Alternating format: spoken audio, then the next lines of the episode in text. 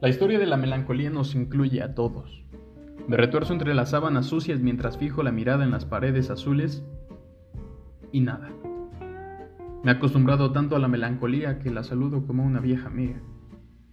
Ahora tendré 15 minutos de aflicción por la pelirroja que se fue. Se lo diré a Dios. Me siento realmente mal, realmente triste. Entonces me levanto purificado, aunque no haya resuelto nada. Hay algo mal en mí, además de la melancolía.